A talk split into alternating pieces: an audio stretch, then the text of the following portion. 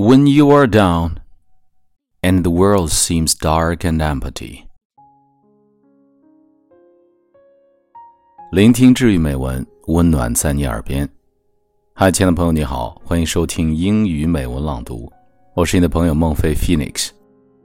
今天与你分享的美文叫做《A Forever Friend》，永远的朋友。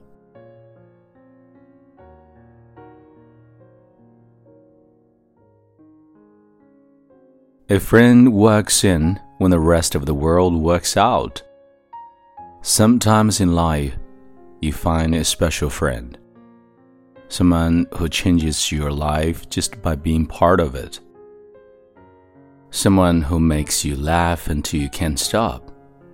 Someone who makes you believe that there really is good in the world someone who convinces you that there really is an unlocked door just waiting for you to open it. This is forever friendship.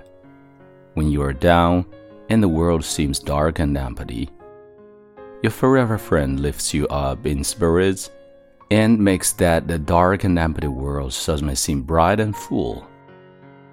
Your forever friend gets you through the hard times, the sad times, and the confused times.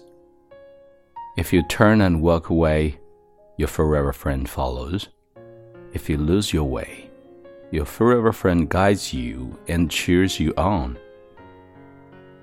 Your forever friend holds your hand and tells you that everything is going to be okay. And if you find such a friend, if you feel happy and complete because you need not worry